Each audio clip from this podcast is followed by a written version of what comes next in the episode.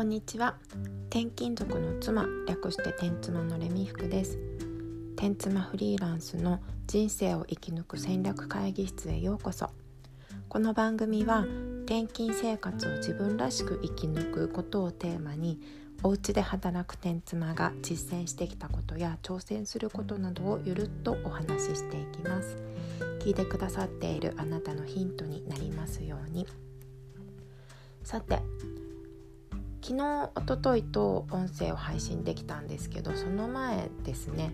まるっと1週間10日ぐらいかな。私ずっとこう気分が落ち込んでいて何もできないっていう時期があったんです。だから音声も取れなかったし Twitter とかなんかこう発信がね何もできなかった。最低限請け負っているお仕事締め切りのあるものだけはやってましたけどもうね本当 なんとか生きてるみたいな感じですごい気持ちが落ち込んでしまってねやらなきゃいけないことをやる時間以外は寝てたりとかしてました。でようやく復活してこうまたこうやって発信できるようになってきたんですけどやっぱり生きてるとこういうことってありますよね。気持ちがすごく落ち込んでしまったりとかこうストレスが溜まってイライラがねもうどうしようもなかったりとかして、まあ、メンタルがダウンしている時病んでしまっているような状態の時。でこれをね全く、まあ、ならないようにするっていう風に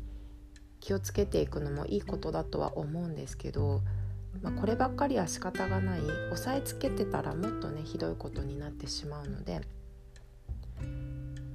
そういう波が来たら私は潔くもうそれを味わうというか今はもうダメな状態だなということでやりたくないなるべくやることを減らしてしばし沈黙の時を過ごして復活するのを待つというようなことをやります。でまあフリーランスお仕事でもそうですし転勤生活の中でもねこういうことってあると思うんです。でそういう時に助けになる考え方、まあ、今回もね私少しこう助けになったなと思う考え方があるので今日はそれについてお話ししたいと思います。それはね何かというと自分が抱えている問題の中で自分の力で変えられるものと自分の力で変えられないものをしっかり区別するということなんですね。例えば転勤生活のことでイライラしたりとか気持ちがとても落ち込んでしまったりとかした時に自分の会社の都合の転勤ならまあ自分がこう働きかける会社を変えるだとかこう上司に相談する転勤のないような仕事部署にね行けないか打診するとかいろいろやり方はあると思うんですけど自分の家族、まあ、転勤族の妻だと夫ですよね夫の会社の都合で転勤するってなった時にも自分では力及ばないじゃないですかそれって。ね夫が仕事を例えば変えるとか上司に頼むとかいうのはこうま自分が妻側が何かできることではない。自分にできることがあるとすると自分はその生活が辛いんだと。だからこう変えてほしいと思っているっていうふうに夫に伝えることぐらいですよねせいぜい。うん、話し合いの機会を設けるとかね。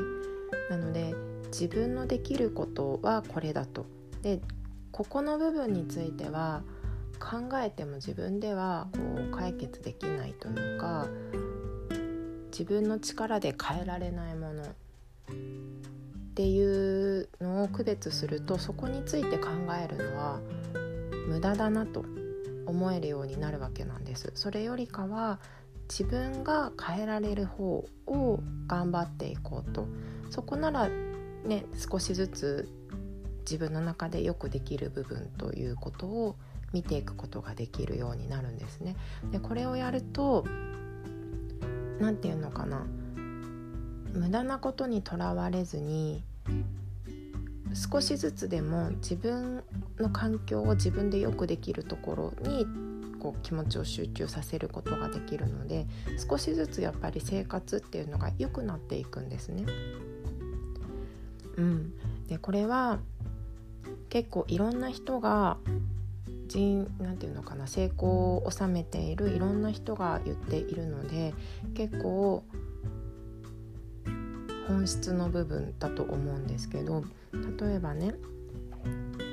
あの USJ ありますよね。テーマパーク。あれを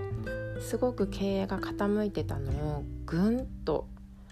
V 字回復させた伝説のマーケターっていうのがいらっしゃって森岡剛さんっていうんですけどすごくね、まあ、いろんなその USJ の他にもいろいろなことを手がけて成功を収めているすごい方なんですね。でその方が言っていたのがやっぱり自分で変えられることに着目しないといつまでたっても何も変わらないというようなことをおっしゃってます。というか自分で変えられないことに気を取られている時間を使っている人が多すぎるというふうに言っていますね。そうなので例えば USJ を立て直した時も、まあ、関西には USJ があって関東には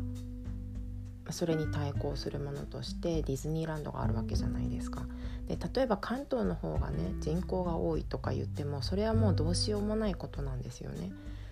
そこをぐだぐだ言ってるよりも自分たちがこう何かできることを見つけて政策を打っていくっていう風にこうどんどん切り替えていかないとこう結果に結びつかないっていうようなことですね。これね USJ を劇的に変えたたった一つの考え方っていう本でも紹介されています。マーケティングの本なので、まあ、若干小難しいことが書いてあるんですけどそれでもこれね森岡さんが自分の子供でも分かるようになんこう中学生高校生とかかなの子供にマーケティングのことを伝えたくて書いた本だというふうにおっしゃっているので較的読みやすいです。面白いですよこれ。何か自分でねこうブログ運営してたりとかそういったことをやっている人にも私はおすすめです。であとは7つの習慣ですね。これも人生のバイブルなんていう風に言われても世界的にベストセラーの本がありますがこの中でもやっぱり同じことを言っていますね。7つの習慣だと自分の影響力の影響の輪か影響の輪を意識して行動するようにっていう風に説明されてます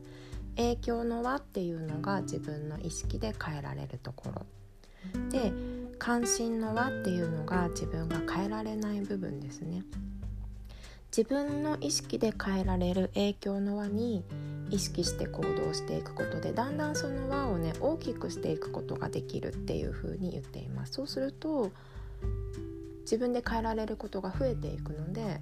こうより良い自分が主体的に生きていく人生になるよというような教えですね。でこれね私も今回やってみたんですけど大きな、まあ、何でもいいの A4 のノートでもいいしそれか100均で買えるなんだこれは A3 ぐらいのスケッチブックとかにね自分の力で変えられることと自分の力で変えられないこと今自分がイライラしていることとか悩んでいることの中でをわーっと書き出すんですよ。そうすると結構私はですけど自分の力で変えられないことに意識が向いてたなって気づけました。うんまあ、そこはどんだけ考えても仕方のないことなので自分の行動で変えられることに